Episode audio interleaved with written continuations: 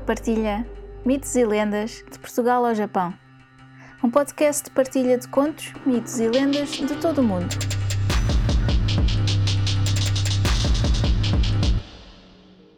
Uma nota antes de começar. Todos os contos, mitos ou lendas têm versões ou variações. Esta versão que vou contar é só uma das muitas que foram passadas de geração em geração. Pode não ser a versão que conhecem, mas espero que gostem. Eu sou a Luna Kirsch e sejam muito bem-vindos ao Luna Partilha Mitos e Lendas de Portugal ao Japão. Antes de mais, quero pedir desculpa pelo atraso dos episódios. Eh, eu criei este podcast para me dar alguma motivação no meio de tudo o que se tem passado e agora não tenho motivação para ele. Espero voltar em força brevemente. Então, para hoje temos mais lobisomens portugueses.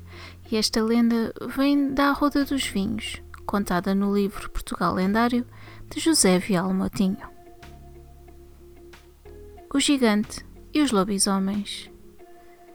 Era uma vez um gigante grande, grande, tão grande como devorador. Foi há quantos anos que ele calcorreou as matas e os montes de Arruda dos Vinhos. O gigante devorava toda a comida da região, sobretudo carne, carne dos animais, roubando-os aos seus donos. Às vezes, até comia as pessoas: bois, vacas, cavalos, porcos, galinhas, tudo, todos. E o gigante também era muito rico e andava sempre com o baú do seu tesouro debaixo do braço. Conta ao povo que até palitava os dentes com a cabeça dos arados. Porém, as pessoas desesperadas juntaram-se e decidiram matar o gigante. E pensaram tão bem que o conseguiram. Há, no entanto, uma variante desta lenda que diz que o gigante morreu pela ação de um raio quando se preparava para engolir uma velhinha. De qualquer modo, morreu.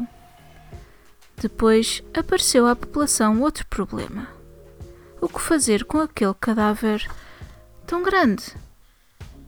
Pois lá se resolveram a fazer um buraco enorme e cada pessoa ficou encarregada de levar um balde de terra e deitar-lhe por cima.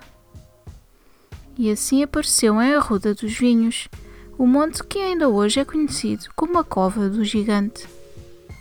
Naturalmente, também o corpo enterrado a pouca profundidade acabou por provocar uma epidemia de peste em que morreu muita gente.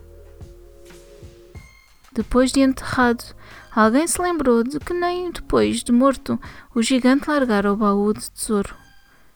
Mas a verdade é que ninguém ainda se resolveu a ir cavar aquele formidável túmulo.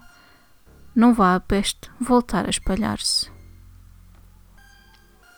Mas em Arruda dos Vinhos também se conta que lá havia lobisomens que saíam à noite de casa sob a forma de burros, perus ou outros animais.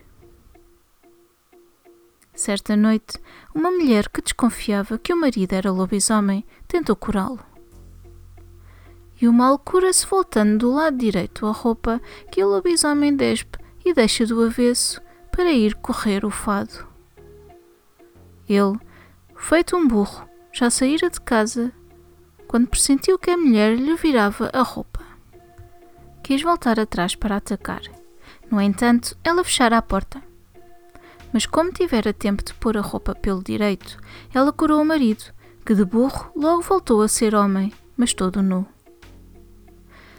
E em burro também se transformava o último lobisomem de Arruda dos Vinhos. Todas as noites de lua cheia, ele galopava, percorrendo sete vilas castelhanas.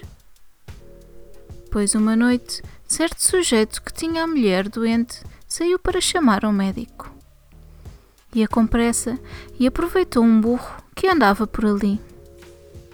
Para o prender, atou-lhe o cinto das suas calças ao pescoço e lá foi tratar do que tinha a tratar. No fim, fugiu-lhe o burro. Já na manhã seguinte, contou a história do burro a um seu vizinho e este, sem comentários, devolveu-lhe o cinto, denunciando-se. Na lua cheia seguinte, Quando o lobisomem despia a roupa para se transformar em burro, o amigo apareceu de repente. Deitou a mão à roupa do vizinho e virou-a para o lado direito, salvando-o. Assim, curou o vizinho e, desde então, nunca mais houve a notícia do lobisomem em Arruda dos Vinhos. Espero que tenham gostado. Muito obrigada por estarem desse lado e até ao próximo conto. Se gostaram deste podcast, subscrevam, deixem um comentário simpático e uma avaliação de 5 estrelas. Gostariam de partilhar um conto, um mito ou uma lenda? Enviem para o e-mail mitoselendas.lunaquirres.com Descubram mais no Instagram Luna Partilha. Podem apoiar este podcast através do PayPal ou comprar um café. Vejam os links na descrição. Muito obrigada e até ao próximo conto.